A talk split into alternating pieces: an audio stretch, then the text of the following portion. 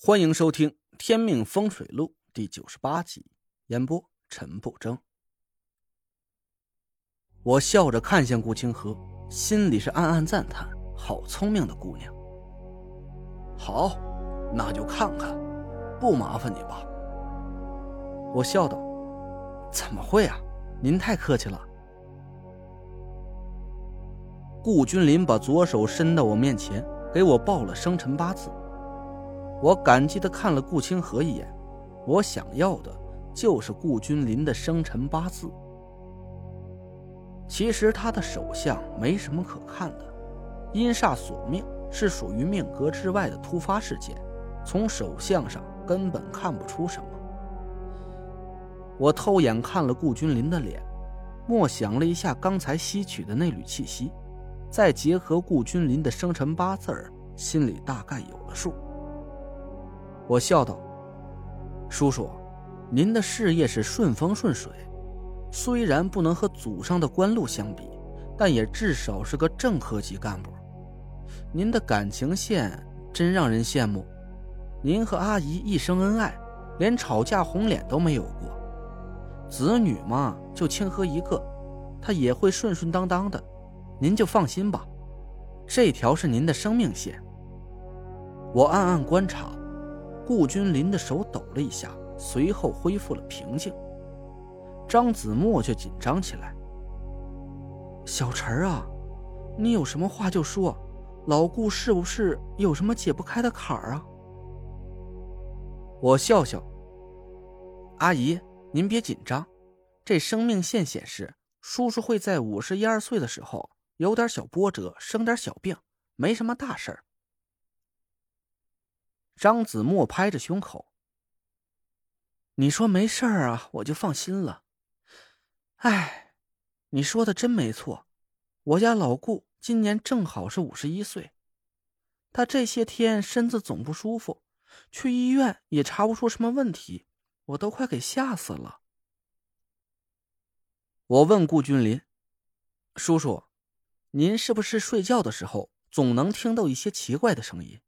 就比如说，流水啊、滴水之类的，像耳鸣一样。哎，对对。顾君临脸色一喜，这说的一点都对呀！我就是每天睡觉的时候，这老是听见，好像自己在一条河边上，这水流是哗哗的从耳边上响，闹得我睡不着觉。去医院看了好几次啊，医生都说是耳鸣。给我开了药，吃了也不管事儿啊！我心里暗想，这就对了，顾君临确实是被水行阴煞缠上的，不出意外的话，还应该是个在河里溺水死掉的阴煞。没事的，叔叔，别担心。我安慰了顾君临几句。您这就是最近压力有点大，三焦经脉失调。再加上有些以前记忆深刻的场景在睡梦中潜意识里出现，就造成现在的情况。您只要坚持吃药，配合一些安神助眠的治疗手段，很快就会好的。顾君临哈哈大笑起来，拍了拍我的肩膀：“好，好啊！你看，我就说嘛，干什么都会有出息。你要是把我的病看好了。”我出去给你免费做宣传。我们笑起来，我问了一句：“您梦见的那条河，你有印象吗？”顾君临低头想了半天，摇着摇头：“没印象啊。其实，在我梦里根本就没看到河，就是不停的听到有流水声。我猜那应该是条河吧。”那您以前有过掉进水里的经历吗？别说，还真有。我七八岁的时候，在老家一条河里游泳，结果腿抽筋了。我沉在水里，心想这下完了。那是谁把你救上来的？你还记得吗？记得，是我，嗯，姑姑。顾君临的表情变化都落在我眼里。我已经明白了是怎么回事了。他说的姑姑一定是赵清军。两个老头说过，顾华亭那一带人丁兴旺，有六个儿子和五个女儿。要是顾君临真的是被他亲生姑姑救起来的，他应该说三姑之类的，而不是单纯的一个姑姑。能让他叫姑姑的人只有一个，那就是一辈子无名无分的赵清军。我点了点头。那就对了，您小时候的记忆在潜意识里影响了您的睡眠。我告诉您个法子，您可以试试。嗯，你说。您这位姑姑还健在吗？顾君临的眼神一暗。前些年没了。我点点头。您供上他的灵位，每天都祭拜一下，给他说些感谢的话，很快就会好起来了。哦，那好，我明天就试试。闲聊了几句，我偷眼看了一下时间，已经到十一点了。顾君临已经开始打着哈欠，田慧文有点焦急，几次都用眼神给我示意我们该走了。我笑道：“叔叔也该休息了，我们走了。不好意思啊，能不能借个洗手间？”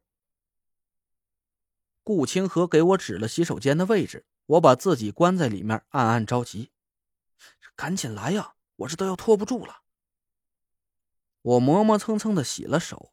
看时间已经到了十一点，这才走出洗手间。我释放出神识，在屋子里探查了一下，有点失望。阴煞没有按时过来，我失去了一次近距离观察他的机会。顾清河把我和田慧文送下楼，他表现的很自然，一句不该问的话也没问我。那你们慢走，我回去了。我点头。嗯，以后我可以过来玩吗？顾清河很配合，欢迎啊，就把这当自己家，随时来都行。好，那回吧。顾清河刚走上楼，我就看到一团黑色的煞气，嗖的一声从西边飞来，快速隐没在一个窗户里。我抬头看了一下，那个位置正是顾清河家的主卧方向。我叹了口气。现在上楼的话，一定会让阴煞有所警觉。走吧。我和田慧文回到小院他几次看着我欲言又止，我笑着抱住了他。别担心，我答应过你的事儿，一定会做到的。田慧文笑了，嗯，我信你。我摆下香案，点上清香素烛，拿过一张黄纸，写下了顾君临的生辰八字我把手心里吸取的那一股气息按在黄纸上，用烛火点燃了黄纸。黄纸忽的燃烧起来，我紧紧的盯着黄纸，果然，黑色墨汁写下的生辰八字一下子变成了血红的颜色。这说明设局的人把顾君临的生辰八字和阴煞关联在了一起。要是我贸然出手消灭了阴煞，那顾君临是必死无疑。我想了想，没有施法给他们解开关联，我怕打草惊蛇。那个设局的人一旦有所察觉，一定会马上要了顾君临的命。我给蒋亮发了条微信，让他明天一早四点来小院接上我。我定好了闹钟，舒舒服服的躺在床上。慧文，我明天要早起，你起床后自己吃早餐上班，不用管我。知道了。我看着他，朦胧的灯光下，田慧文穿着薄薄的丝绸睡衣，玲珑的曲线是凹凸有致。我笑了笑说：“要是顺利的话，很快顾叔叔的事就没事了。”田慧文很高兴：“那太好了，等你解决完这件事儿，我给你个大大的奖励。”我心里一荡啊，脸上的笑容都变得猥琐了。什么奖励啊？不告诉你，保密。田慧文轻轻的在我唇上一吻，关了灯。累坏了吧？快睡吧。田慧文给我盖好被子，我在黑暗里向他伸着双手，僵在半空。我很委屈，心想这个奖励不能提前预支吗？在睡之前，我们明明是可以干点儿其他的什么事儿的吗？您刚刚听到的是《天命风水录》，我是主播陈不争。订阅专辑不迷路，麻烦您哎，再给我个关注。